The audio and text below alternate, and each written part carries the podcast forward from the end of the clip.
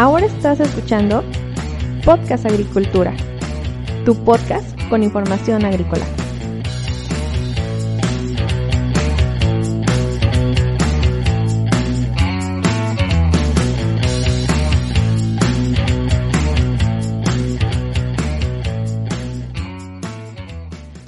Hola, ¿qué tal? Yo soy Olmo Axayacat y este es el episodio 114 de Podcast Agricultura. El día de hoy es viernes 7 de agosto del 2020 y en este episodio te quiero hablar sobre la Revolución Verde. Seguramente en más de una ocasión has escuchado hablar sobre la Revolución Verde y cómo ésta trajo un aumento considerable de los rendimientos a nivel mundial, lo que permitió que aumentara la cantidad de alimento disponible y evitó la inanición de la sociedad en algunos países. Esto es completamente cierto. La revolución verde, que es el término con el cual nosotros denominamos de forma intencional al incremento sustancial de la productividad agrícola y por lo tanto de alimentos que ocurrió entre 1960 y 1980 primero en los Estados Unidos y que después se extendió por numerosos países. La Revolución Verde consistió en adoptar una serie de prácticas y tecnologías para poder aumentar los rendimientos agrícolas de forma importante. Te puedo mencionar entre estas prácticas y tecnologías que, en primer lugar, se incluyó la siembra de mejores variedades de cereales, entre ellos maíz, trigo y arroz, que fueran más resistentes al cambio climático, a los cambios de, de, clima, pero también que fueran más resistentes al ataque de plagas y enfermedades. Un segundo punto es que se utilizaron nuevos métodos de cultivo que incluyeron la mecanización agrícola a gran escala.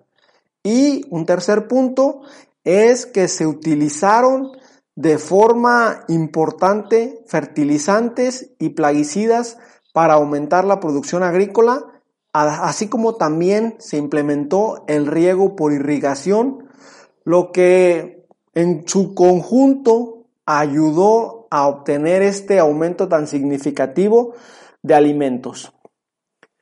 Ahora bien, la revolución verde fue iniciada por el ingeniero agrónomo estadounidense Norman Borlaug, quien tuvo ayuda de varias organizaciones internacionales que le impulsaron a realizar cruces selectivos en variedades de cereales, en especial para plantar estas variedades en países en vías de desarrollo donde se estaban teniendo problemas con eh, problemas de hambre y desnutrición. De hecho, se, indica que la motivación de Borlaug para realizar estas mejoras en los cereales fue justamente tratar de erradicar el hambre y la desnutrición, en especial en los países subdesarrollados. Ahora bien, los trabajos de Borlaug comenzaron en 1943 en el estado de Sonora, en México, y estos trabajos fueron juzgados como un gran éxito por la Fundación Rockefeller, quien trató de propagarlos a otros países. Borlaug contaba con el apoyo en ese momento de la institución informal de investigación internacional conocida como la Oficina de Estudios Especiales en México, la cual pertenecía obviamente a los Estados Unidos. Esta oficina en 1963 se convirtió en una institución formal y que actualmente conocemos como el CIMIT, Centro Internacional de Mejoramiento de Maíz y Trigo.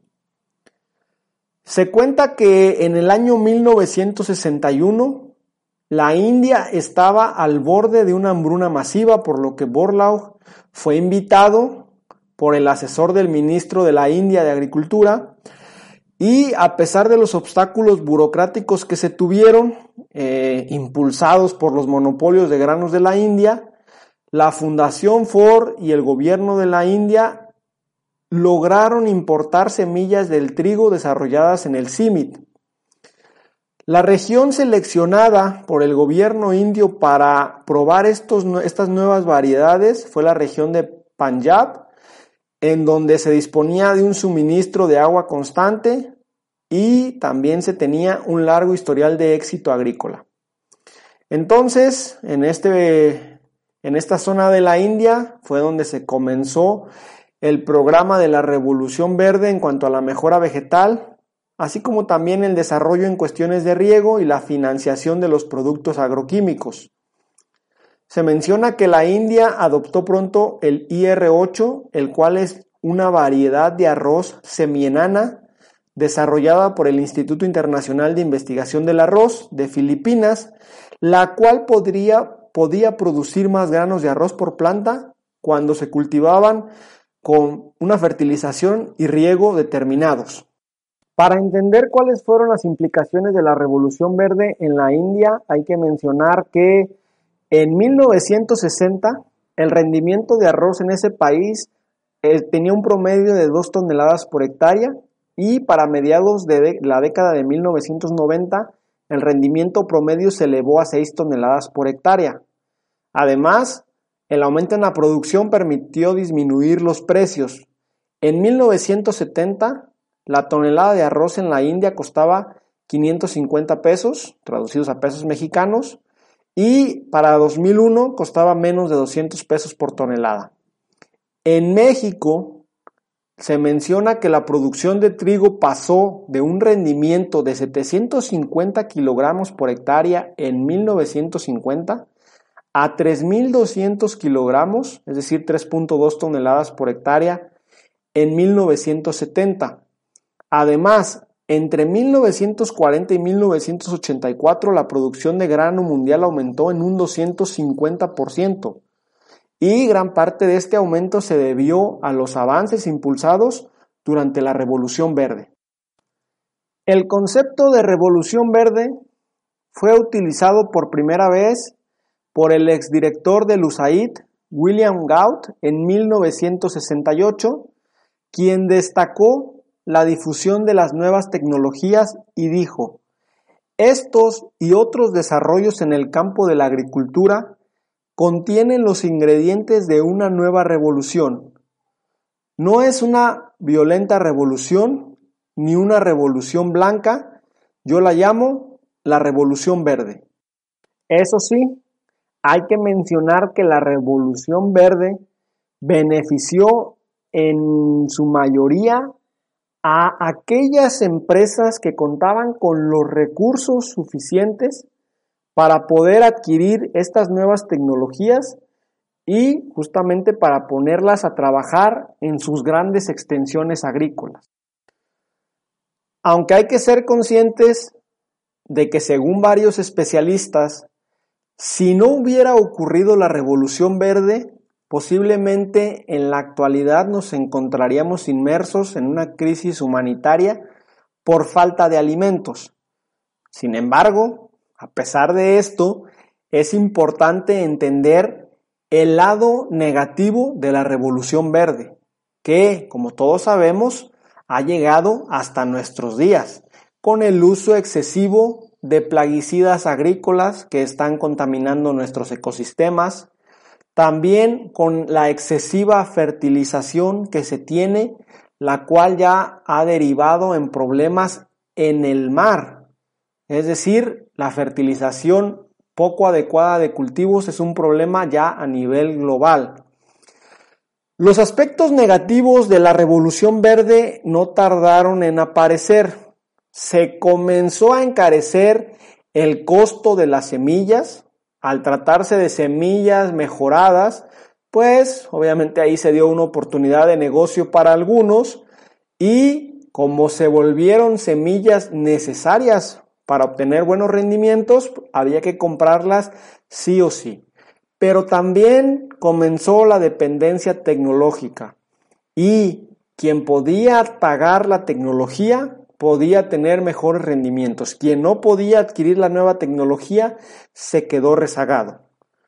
Obviamente se forzó la aparición de nuevas plagas agrícolas debido a que el cultivo tradicional dejó de existir para comenzar de lleno a una agricultura meramente comercial a gran escala. De hecho, a lo largo del tiempo la revolución verde ha sido muy criticada desde diversos puntos de vista que van desde el ecológico al económico, pasando por el cultural e incluso el nutricional. Te menciono la cuestión nutricional porque me parece de gran importancia. El desarrollo de variedades mejoradas durante la Revolución Verde tuvo como principal objetivo el aumento de las cosechas. Sin embargo, no tuvo en ningún momento o tuvo poca consideración el valor nutricional de los productos obtenidos. De hecho, se menciona que las nuevas variedades de cereales que se introdujeron realmente no tenían una buena calidad nutricional, es decir, sí te rendían bastante, pero no tenían buena calidad nutricional lo que implica que en todo el mundo se comenzaron a consumir, es decir, comenzó a haber alimentos, sí, pero ese alimento tenía deficiencias muy importantes en los aminoácidos esenciales, también tenían un desequilibrio en cuanto a ácidos grasos esenciales, vitaminas, minerales y otros factores de calidad nutricional.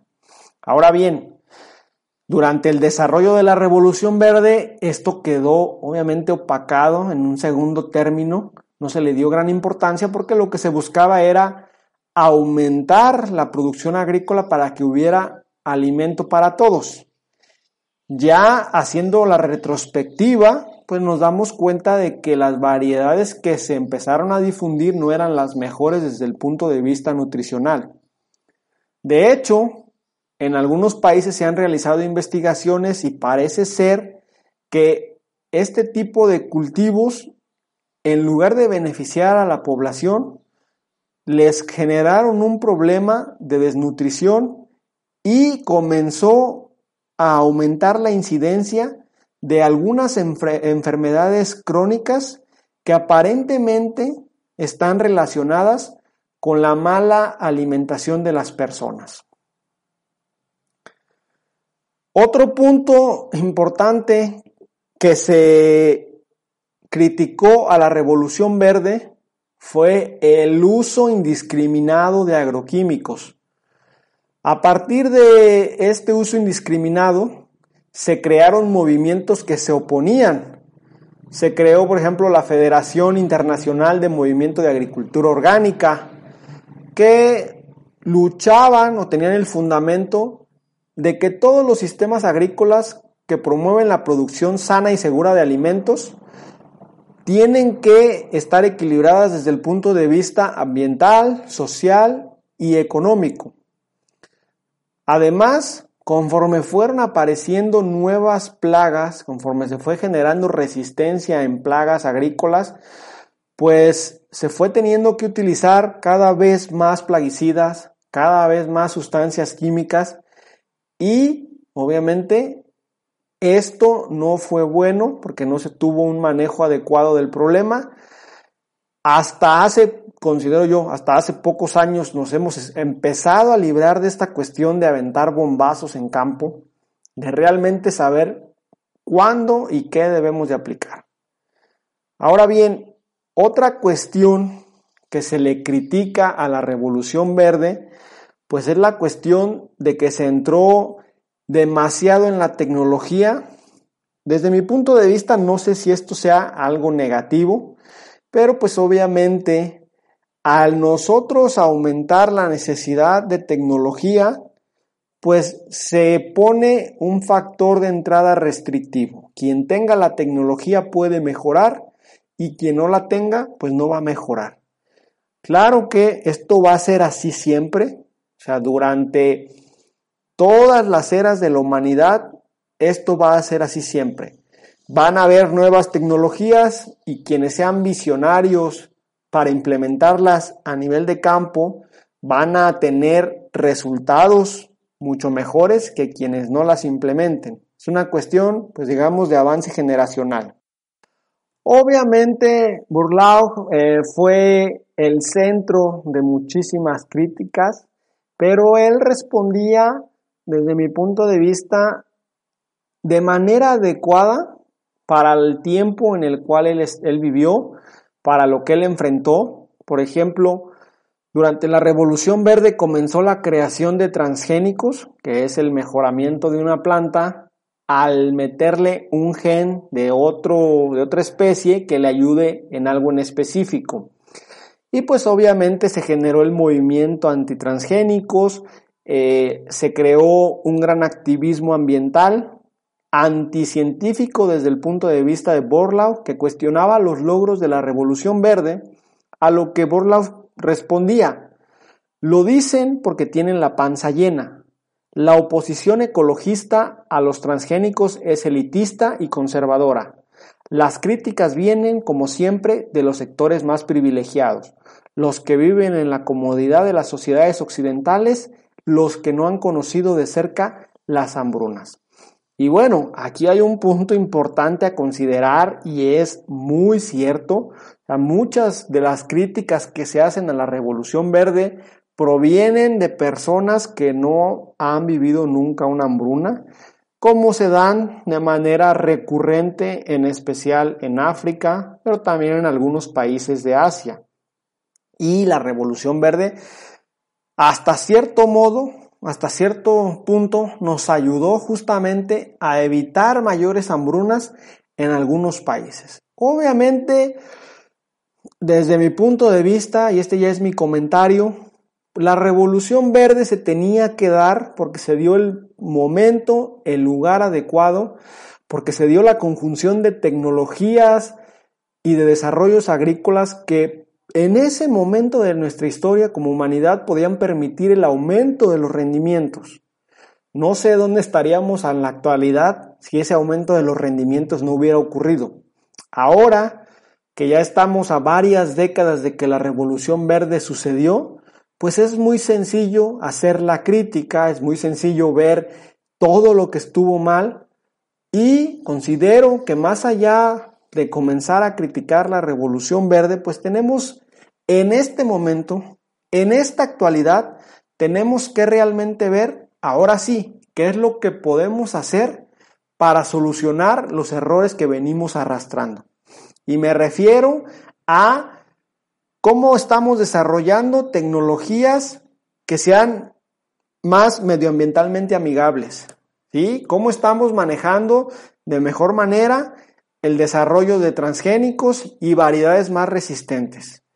Y desde mi punto de vista parece ser que no hemos aprendido mucho, es decir, no tenemos a gran escala a nivel global o llámese a nivel nacional, pues leyes que restrinjan ciertas cuestiones, leyes que pongan en orden ciertas cuestiones, todavía es, desde mi punto de vista, un poco impensable que en la actualidad sigamos abusando de los plaguicidas como lo seguimos haciendo. Y esa es una de las grandes críticas a la Revolución Verde, pero pues después de 5, 6, 7, 8 décadas no hemos podido solucionar el problema. Eso es en lo que tenemos que centrarnos actualmente.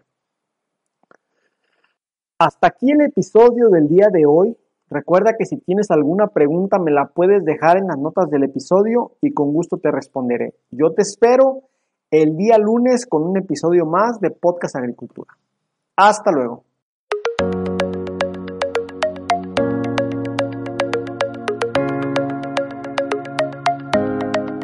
Hemos llegado al final de este episodio.